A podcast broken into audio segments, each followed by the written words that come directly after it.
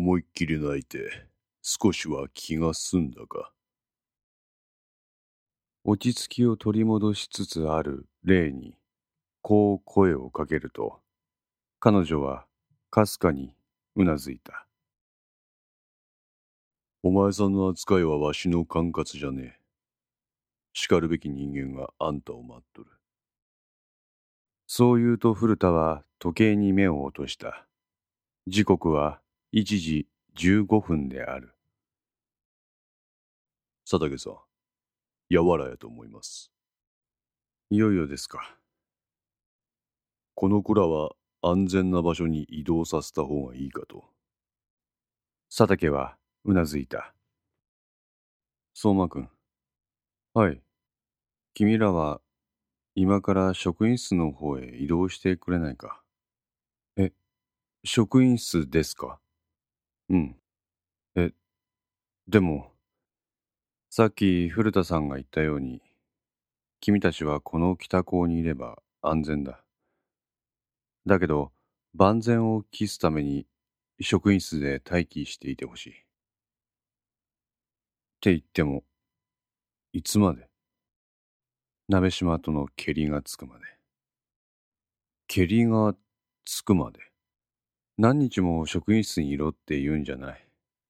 また朝になれば、ここはいつものように学生が来て授業が始まる。それまでには、何とかする予定だよ。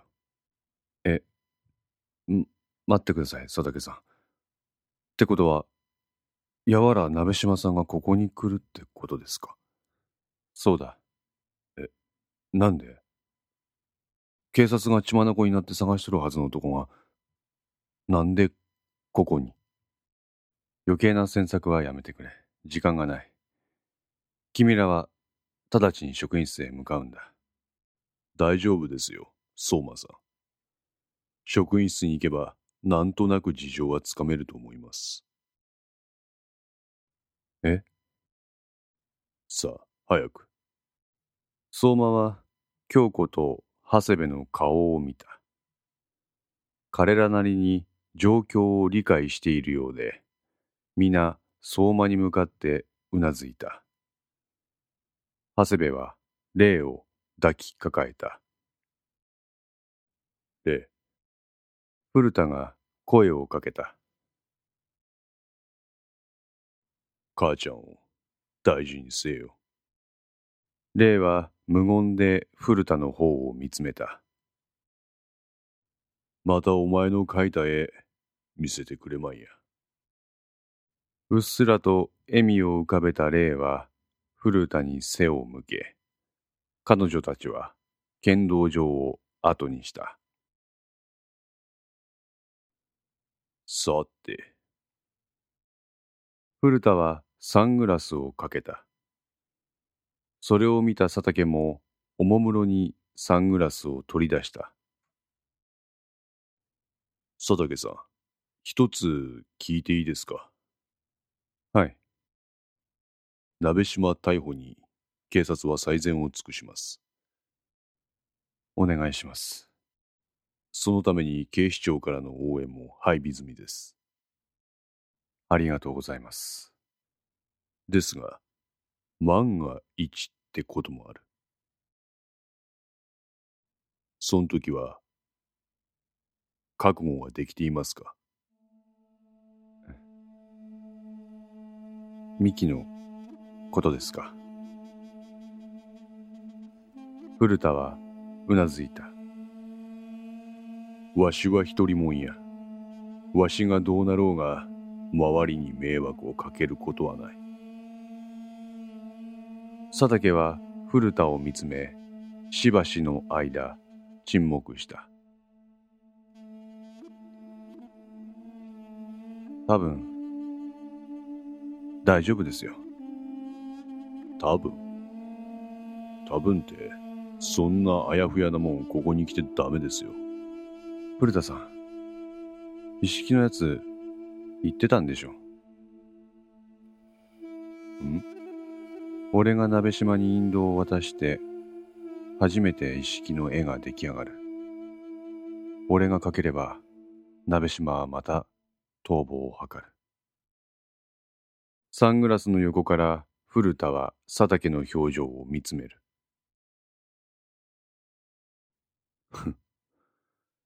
気づいていましたか？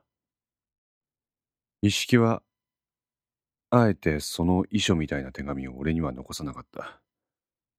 つまりそのあたりは、同じ釜の飯を食った中、肌で感じて察しろってことです。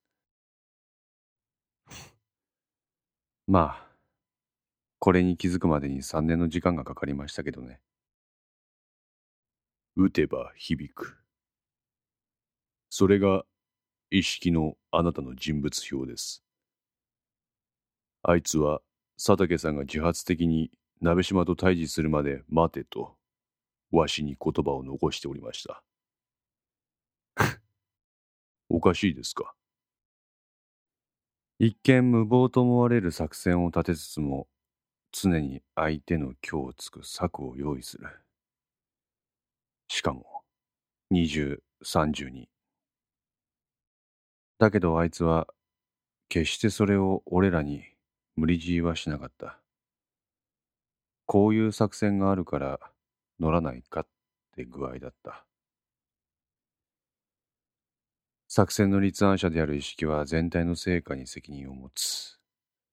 その代わり作戦に乗る個々人はそれに沿って視力を尽くして戦う。作戦に乗った自分の決断に責任を持てって言うんですよ。うん。筋が通ってますね。俺は意識の考えに乗ったんです。だから、あとはベストを尽くすだけです。ミキに、俺にもしものことがあったら、赤松を頼れ的なことを言う方が、むしろ野暮ですよ。それって、一見覚悟はできているようで、できていない人間の言葉だと思います。なるほど。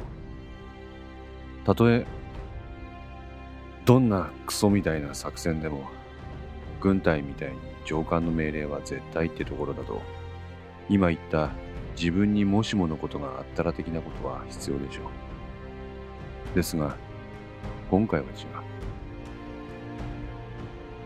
一人の人間の思いを受けて、すべて自分の意志で決定し、行動しています。佐竹さんは意識を信頼してるんですね。意識だけじゃありません。古田さんあなたもです。古田さんだけじゃない。相馬くんらも警察の人らもみんなです。佐竹さんみんな意識を信じて自分で決断し行動している。同じものを信じる人間同士頼り合い。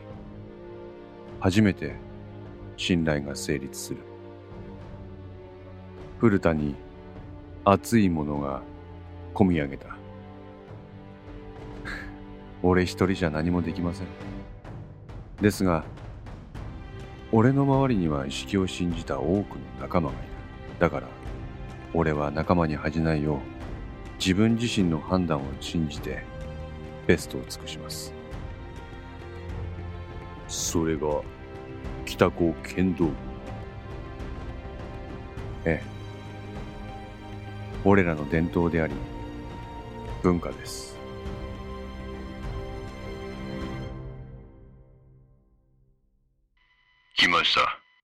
装着されたイヤホンから聞こえた声に反応した古田は、佐竹の方を見た。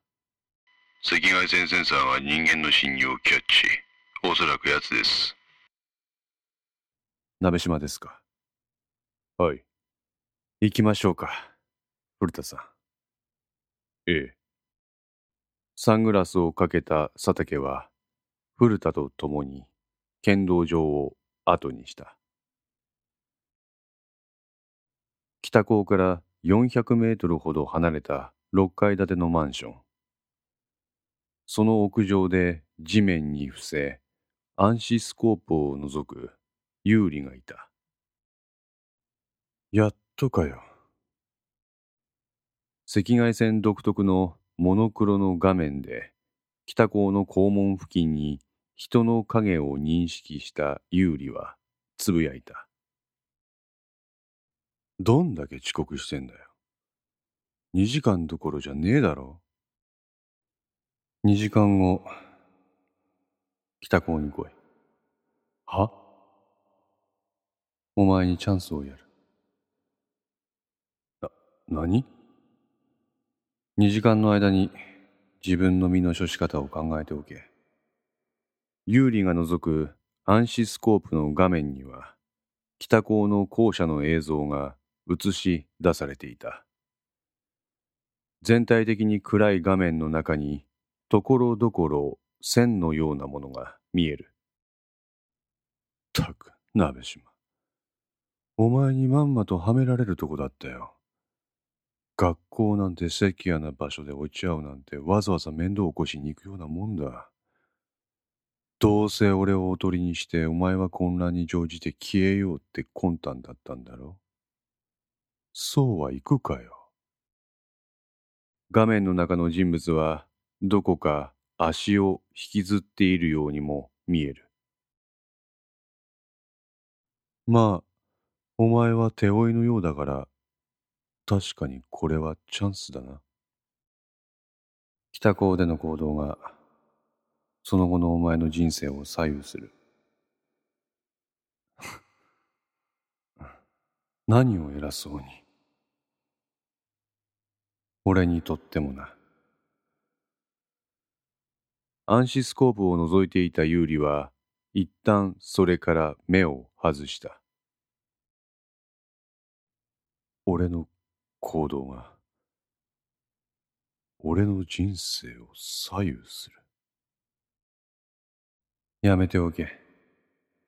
はい、そうですかとは言えないってことはお前もわかるだろう。わかるが、どこかでやめないことには、一生自由というものは手に入らない。お前は人家は聖樹のまま生きていくことになる。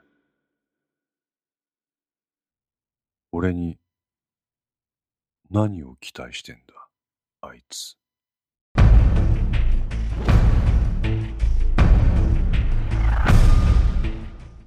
邪念を払うように有利は自分の顔を何度か叩いて再び暗視スコープを覗いた。画面の中の鍋島は肛門をくぐった。鍋島。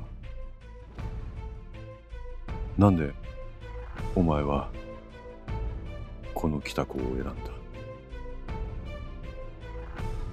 お前はここで何をするつもりだ？